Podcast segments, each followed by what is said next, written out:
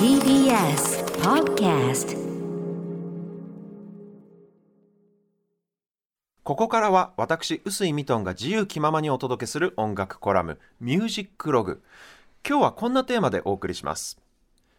誰もが聞いたことのあるあの音色ペダルスティールギターってご存知ですか？ペダルスティールギターきのこさん聞いたことあります？実はなくて先ほど調べました。もともとはねハワイアンとかカントリーの世界で結構独占的に使われていた楽器なんですよね。で70年代に入るとポピュラーミュージックの世界でも広く使われるようになったと。でこの楽器の名前は知らなくても、はいはい。それでも音を聞けばああはいはいこれのことかって多分思ってもらえるんじゃないかなと思いますので、はい。このペダルスティールギターという楽器のサウンドを説明するのにうってつけの曲がありまして、はい。まずはこう本当ちょっと触りだけなんですけれども聞いていただきましょう。どうぞ。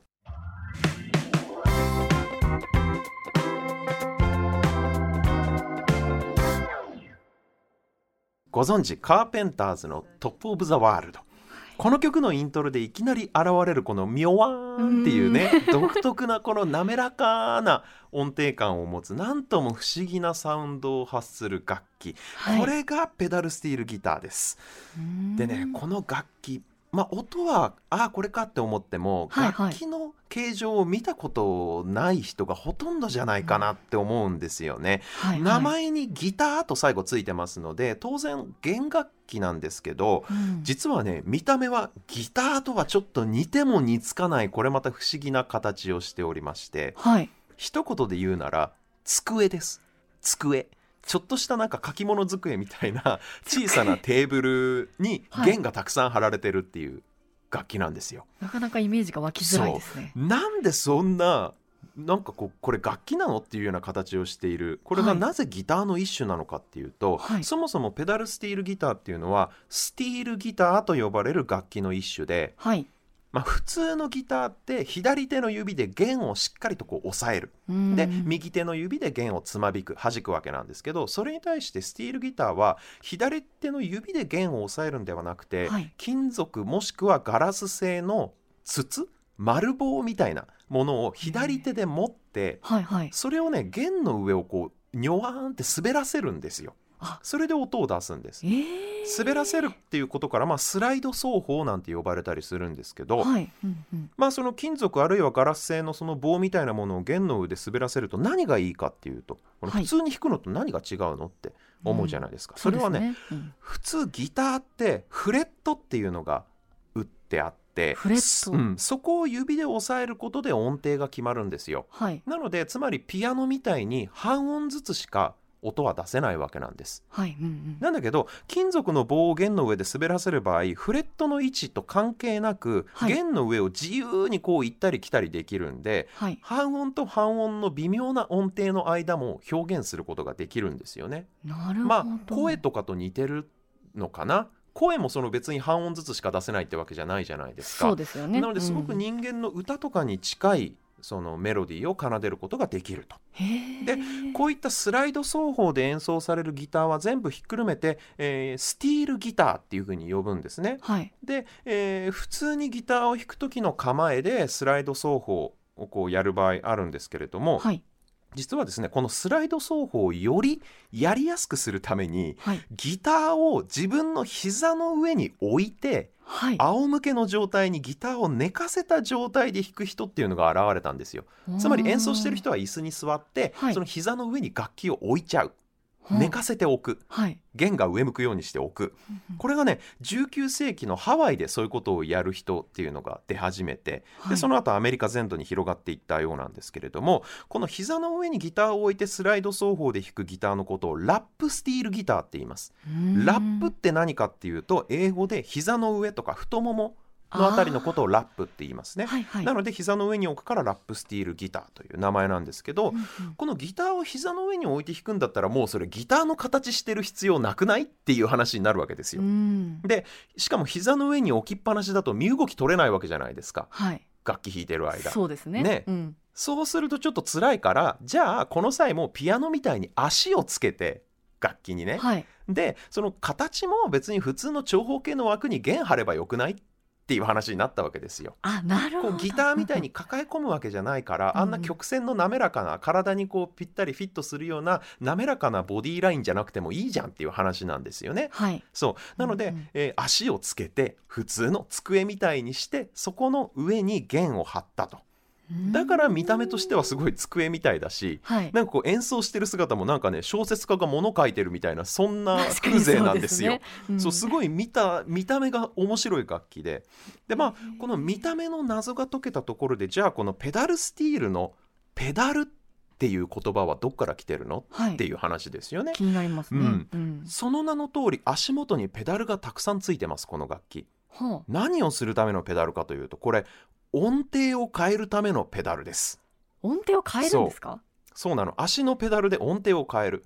でもでもですよ、はい。そもそも弦の上で金属の棒をスライドさせるこのスライド奏法っていうのは、うんうんそのフレットっていう半音階にとらわれずに自由な音程を取れるっていうのがそもそものメリットそこがいいところだっていう話をさっきしたばっかりじゃないですか。はい。なんでわざわざ音程をさらに足で変えなきゃならないかっていうとうん実はこれ金属棒の唯一にして最大の欠点をカバーするためなんです。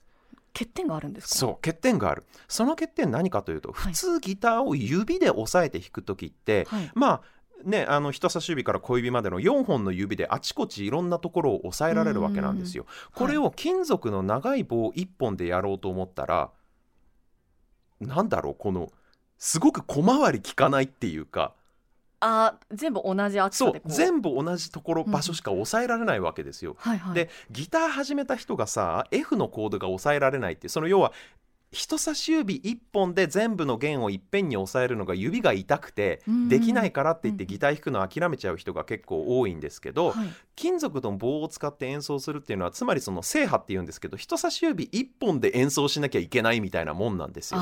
確かにそうですよね。そうするとその正波しかできない縛りみたいなうん一本指で弾かなきゃいけないみたいな縛りが生じるわけなんですね。だからなんかこう小回りが全く効かない大型バスみたいな感じなんですよ。金属のバーで弾くっていうのは、シンプルなメロディーをスムースに滑らかに奏でることには秀でていても、はい。複雑な和音とかハーモニーを奏でるっていうのが苦手なその奏法なんですね。じゃあどうするかというとここでこの楽器の名前の由来にもなったペダルの出番なんですよ。足踏み式のペダルが下にいくつもついていて、はい。そのペダルを踏むと弦が無理やり引っ張られて全音上の音が出せるんです。つまりシャープ2つつけられるんですよ。足のペダルを踏むと。えー。ではい。左手に持った金属の棒で弦をまとめてドカンと押さえてはい。コードを鳴らす、はい。でそのコードに含まれる個別の音を細かく変えたい場合に左足でペダルを踏むで各言語とこの弦をちょっと全音上げたいなとか半音上げたいなとかっていうのははい。左足でやるんですよ。すごいですね。そう手もやってすごい大変なの。でただね弦がそもそも8本から12本くらいあるんで左足1本で全ての弦の音程を操作するコントロールするっていうのはちょっとね大変すぎるうん。そうですね。そうじゃあ右うん足も使おうと。はい。なんだけど実は右足っていうのは音量を調整するためのボリュームペダルっていうのを押さえてなきゃいけないんですよ。それで抑揚をつけるんで はい。どうしようもう両手両足塞がってるけどもうちょっと音程を変えたいどうしたかそうですね。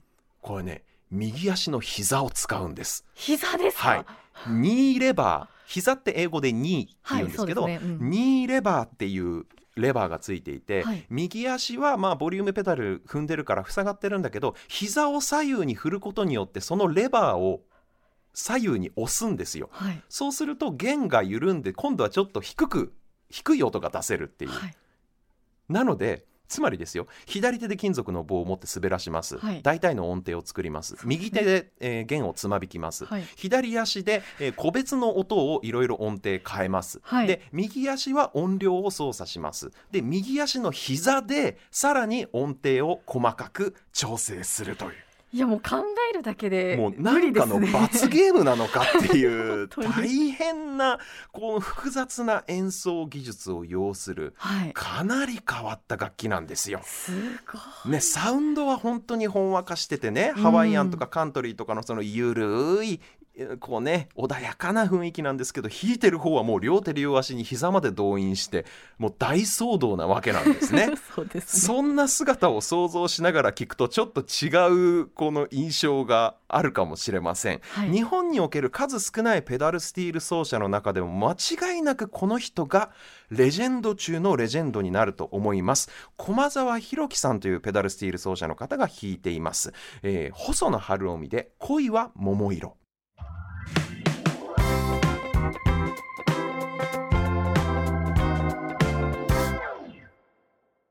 ちょっとなんかポカポカ陽気の春の午後に河川敷で昼寝しながら聞きたいみたいなそんなサウンドだけど大忙しなんだから両手両足。想像するとすごい。ね19えー1973年の楽曲です。細野晴臣で恋は桃色をお送りしました